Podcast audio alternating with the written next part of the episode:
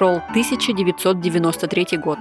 Ученые Фрэнсис Раушер, Гордон Шоу и Кэтрин Ки решили провести исследование на студентах-добровольцах. Они раздали 36 студентам тесты на IQ и на пространственное мышление и разделили студентов на три группы.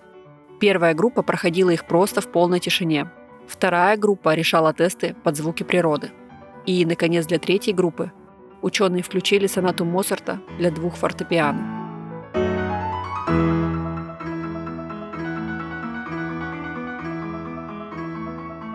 В результате проверки тестов у всех трех групп ученые выявили улучшение интеллекта и пространственного мышления у той группы, которая слушала именно Моцарта. Но также они выявили, что это не длится долго. Всего 10-15 минут. Так что вы тоже ровно на время этого выпуска станете чуть более умными. Этот важный временной эффект давайте зафиксируем. Он нам еще понадобится.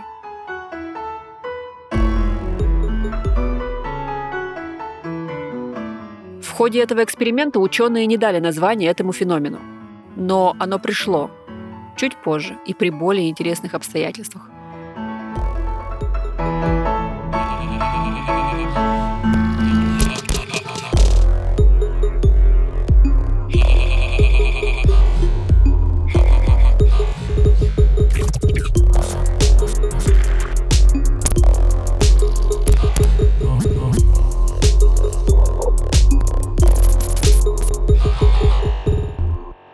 Всем привет, это подкаст «Хакни мозг». Меня зовут Ольга Килина. Я коуч, психолог, автор проекта «Завтрак с Килиной». Уже пять лет я увлекаюсь тем, как работает мозг человека и тоннами читаю тематическую литературу. «Хакни мозг». Здесь мы будем вместе изучать, как устроен наш мозг, говорить о сложных вещах на понятном языке, с юмором и без нудятины. А еще будем стремиться внедрить эти знания в свою жизнь. Иначе зачем это все нужно? Этот подкаст я делаю вместе со студией Богема и с партнером сезона ВК Музыкой. Второй сезон уже полностью доступен в ВК Музыке. Кстати, теперь слушать подкасты можно без рекламы и ограничений. Выпуск не остановится, даже если вы свернете приложение или заблокируете экран. Подписывайтесь на сообщество подкаста по ссылке в описании. В этом выпуске мы поговорим о том, как музыка влияет на работу нашего мозга. Когда она помогает становиться умнее, а когда лучше ее лишний раз не слушать. На самом деле влияние музыки на каждого из нас сложно недооценивать. Кажется, что музыка способна взбодрить и пустить в пляс, или же наоборот, довести до слез, и вы находите себя лежащим на полу с ведерком мороженого. Музыка может помочь вспомнить какие-то события из жизни или навести на глубокие размышления. Мы можем не обращать на это внимания, но музыка – это то, что сопровождает нас на повседневной основе. Но как конкретно музыка влияет на наш мозг? Почему люди, которые послушали Моцарта, вдруг стали лучше решать тесты? Так работает любая музыка или дело в самом Моцарте? А что если Моцарт был настолько гениальным композитором, что смог написать музыку настолько сложную и хитрую, что она каким-то образом активирует наш мозг? Давайте разбираться. Именно эту теорию о том, что Моцарт активирует наш мозг, в 50-е годы прошлого столетия выдвинул Альфред Томатис. Он утверждал, что переходы в музыке Моцарта настолько гениально сконструированы, что полностью повторяют биоритмы мозга. Он был настолько в этом уверен, что в 1991 году написал на эту тему книгу под названием «Почему Моцарт?». Чтобы проверить или опровергнуть эту теорию, на сцену науки, в этот раз буквально, вышел канадский психолог Глен Шелленберг. В молодости он сам был композитором и даже играл в музыкальной группе. Он решил взять ту же сонату из исследования 1993 года и сделать на нее парочку ремиксов. Так он создал печальную и веселую версию уже знакомой нам сонаты, после чего начал проводить такие же тесты на добровольцах. Делил их на три группы. Одной включал печальную музыку, другой – веселую версию, а третий – ничего. Оказалось, что под грустную музыку задачи на интеллект решаются в два раза хуже, чем под позитивную и бодрящую. После чего ученый сделал вывод, что эффект дает не сама музыка и не сам Моцарт, а приподнятое настроение, в котором мы пребываем после прослушивания этой самой музыки. И вроде это логично. Мы сами могли тысячу раз на себе испытывать подъем энергии после нужного плейлиста. Но Действительно ли все настолько просто?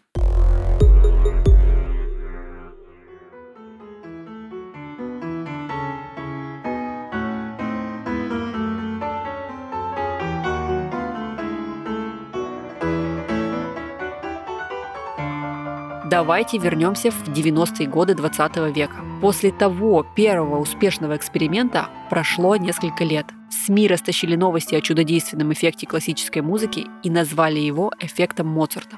В 1997 году некий Дон Кэмпбелл пишет книгу Эффект Моцарта «Сила музыки исцелит, укрепит тело и раскроет творческий дух». В книге он утверждал, что фортепианные концерты Моцарта способны улучшить когнитивные способности и улучшить психологическое состояние человека. После успеха первой его книги он сразу пишет вторую книгу «Эффект Моцарта для детей» и начинает рассказывать о влиянии на развитие детей прослушивания Моцарта. После этого он зарегистрировал словосочетание «эффект Моцарта» как товарный знак и начал выпускать аудиодиски с подборкой самых действенных произведений. Вскоре у него появились фанаты, подражатели и последователи, которые начали выпускать музыкальные записи, якобы оказывающие чудодейственный эффект на мозг. Говорилось, что они помогали сконцентрироваться, улучшали навыки речи и память у детей и пространственное мышление у взрослых, помогали справляться со стрессом и даже лечили аутизм. Волшебная таблетка, не иначе. Дело дошло до того, что в 1998 году, через год после выхода книги, кандидат на пост губернатора штата Джорджия в США в своей предвыборной кампании заявил, что выделит 105 тысяч долларов из бюджета штата на обеспечение каждого родившегося в штате ребенка диском с классической музыкой. И до сих пор в США можно найти в продаже диски и даже психологические консультации для людей, желающих развивать своих детей при помощи эффекта Моцарта, ссылаясь на то самое первое исследование. Однако все они по каким-то странным причинам забывают о том, что в этом исследовании были доказательства того, что эффект работает, но работает не дольше 15 минут.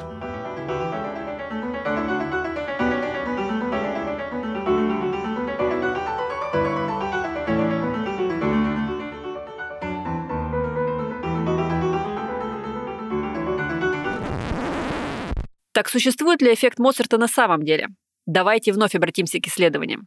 В 1999 году была выпущена статья под названием «Прелюдия или реквием по эффекту Моцарта», где ученые после нескольких исследований сообщали, цитирую, «любое улучшение пространственного мышления, приписываемое эффекту Моцарта, слишком мало и не отражает изменения IQ или способность логически мыслить в целом. Тем не менее, такое улучшение может помочь решить одну конкретную задачу, но это связано с обычным явлением в нейропсихологии возбудителями удовольствия, и эффект Моцарта тут совершенно ни при чем. И даже сам Фрэнсис Роушер, тот самый ученый из начала нашего подкаста под одной из таких статей написал, что их исследования в 1993 году вызвали не только большой интерес, но и породили ряд заблуждений касаемо эффекта Моцарта.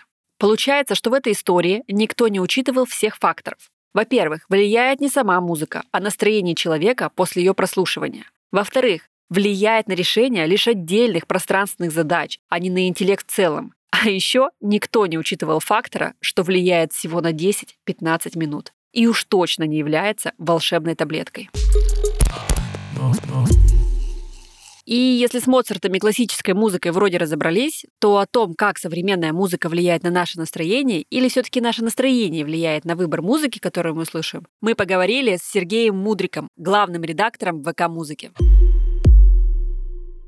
Как собираются плейлисты по настроению? Кто решает, какая музыка вдохновляющая, а какая подходит для учебы? Плейлисты по настроению собираются по настроению, если так можно сказать. Я думаю, что у каждого музыкального редактора, который в любом сервисе собирает плейлисты, есть какой-то объем послушанной музыки, какая-то такая наслушанность, которая позволяет сделать какие-то выводы. Особенно если у музыкального редактора есть какие-то базовые познания о теории музыки, он понимает, что мажорная музыка и минорная, наверное, динамичная, менее динамичная, медленная. Ну, есть какие-то жизненные ситуации, которые он может смоделировать и представить эту композицию в той или иной, собственно, жизненной ситуации. В любом стриминг-сервисе рекомендательный механизм механизмы всегда рекомендуют похожих артистов тем, кого вы постоянно слушаете. Они похожи как бы по стилю аранжировочному, по способам а, сонграйтинга, написания композиций, или, не знаю, вокально, или они в какой-то волне одной музыкальной в свое время прославились, или одни являются последователями других или поклонниками или сайт-проектами. В общем, есть какие-то связи, которые предполагают, что, скорее всего, та или иная музыка понравится. Стриминговые сервисы постоянно проводят исследования, как люди слушают музыку. Это важная часть работы над сервисом. Мы так понимаем,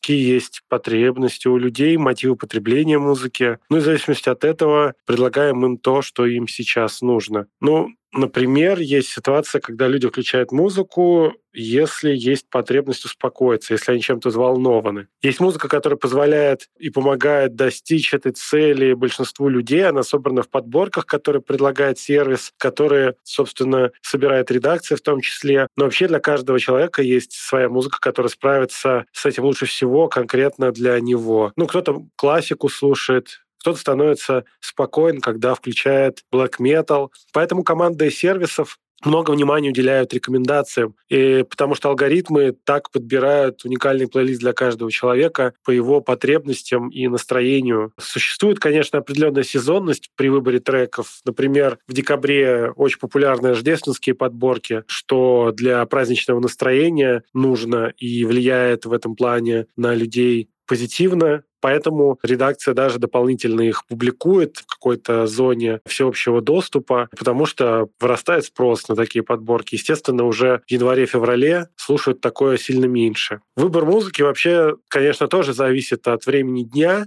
закономерности разные. Некоторые люди с утра включают свой плейлист, потому что утро тяжелое, хочется чего-то знакомого, или наоборот, они могут что-то включить, чтобы взбодриться, а вечером после работы включают рекомендации, чтобы услышать что-то новое. Бывает, что с утра человек бодр готов к экспериментам, а вечером уже хочется что-то, наоборот, знакомое, спокойное, чтобы отдохнуть после долгого дня. Ну и музыку выбирают разную люди в зависимости от задач. На работе, например, нужна музыка без слов кому-то, включается что-то однообразное, ровное, чтобы не отвлекало от задач. Фоновая музыка, в общем, чтобы не отвлекаться на какие-то звуки окружающего мира. Ну вот кому-то музыка нужна для того, чтобы создавать настрой какой-то определенный. В исследованиях пользователи говорили, что у них есть специальная музыка для написания текстов или создания презентаций. Только так они могут поймать нужный ритм. То есть музыка тоже используется как вспомогательный инструмент для решения каких-то задач в работе и после нее, и до нее тоже. Такие дела, господа. Что могу сказать за себя? Музыка сама по себе очень классная. Любимые жанры и любимые произведения реально могут улучшить настроение и вызвать волну возбуждения, от чего решение повседневных задач может правда становиться чуть легче. Но это работает с совершенно разной музыкой, и Моцарт тут совершенно ни при чем. И да, считается, что классическая музыка влияет на нас лучше и творит чудеса, но, как видите, это не совсем так. Поэтому просто слушайте то, что вам действительно нравится и действительно приносит удовольствие. Но если хотите увеличить увеличить производительность, то выбирайте оптимистичную и жизнеутверждающую музыку.